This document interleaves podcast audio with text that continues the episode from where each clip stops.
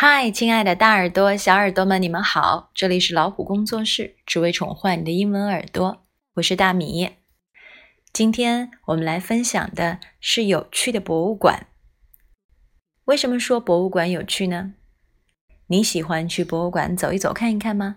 有不少博物馆里展品是十分有趣的，比如波士顿的糟糕艺术博物馆收藏了艺术家的失误之作。费城的穆特尔医学史博物馆收藏上千个解剖和病理学标本。威斯康星州的芥末博物馆收集了来自七十多个国家的五千多罐芥末，在吧台还可以免费试吃多种不同的口味。可是啊，你要留意博物馆的开馆时间，要听懂别人的介绍，不然可就扑空喽。The museum is closed to visitors on Mondays，就是指博物馆周一不对参观者开放。那么，museum 指的就是博物馆，visitors 指的就是参观者。那么，be closed to 就是对什么什么人是关闭的、不开放的状态。The museum is closed to visitors on Mondays。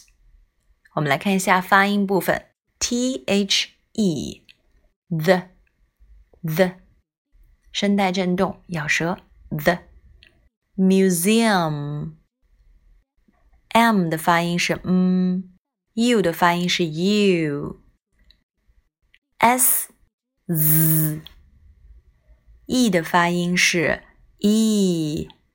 u 的发音是 a，最后的 m，嗯，museum，is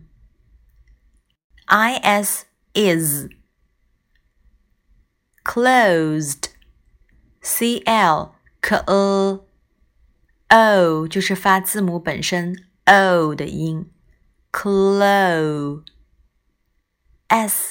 z close，closed。TO2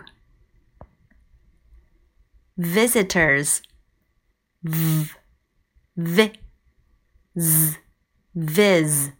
Visit visitors. O n on. O 的发音是 o n 的发音 on Mondays m 的发音是嗯。